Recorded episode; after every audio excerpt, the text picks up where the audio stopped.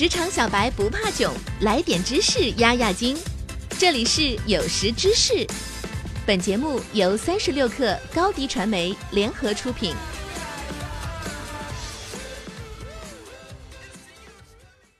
本文来自三十六克编译组，编辑郝鹏程。你的产品是市场密集型产品还是销售密集型产品？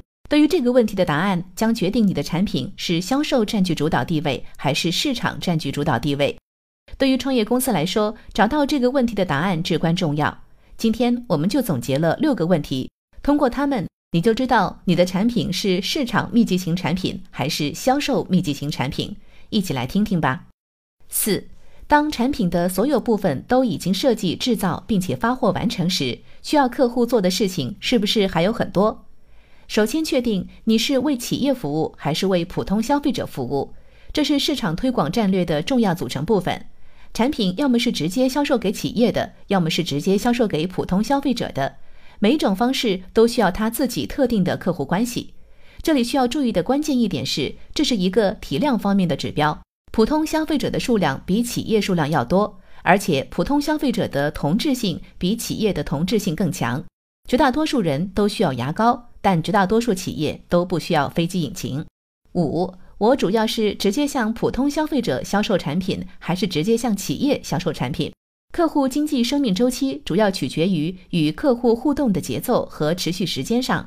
尽管存在品牌忠诚度的问题，但一位消费者在一生中会购买成百上千支牙膏。考虑到一个飞机引擎可以使用许多年，并且只有大约一百家制造商。因此，一年的飞机引擎交易量是非常少的。这里的问题是与客户的关系的性质。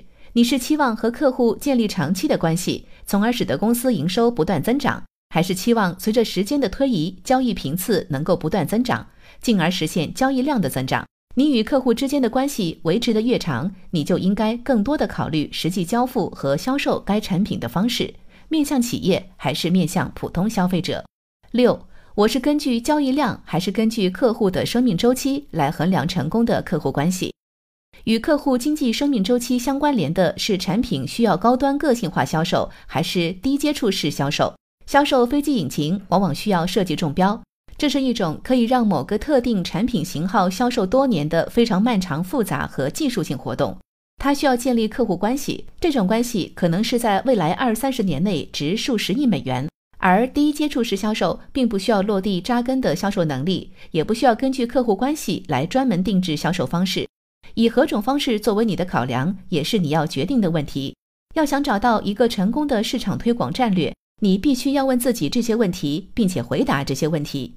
当然了，没有任何一个框架能够确保你获得成功，但是有了这些问题作为指南针，可以帮助你的公司朝正确的方向前进，而这本身就是一个竞争优势。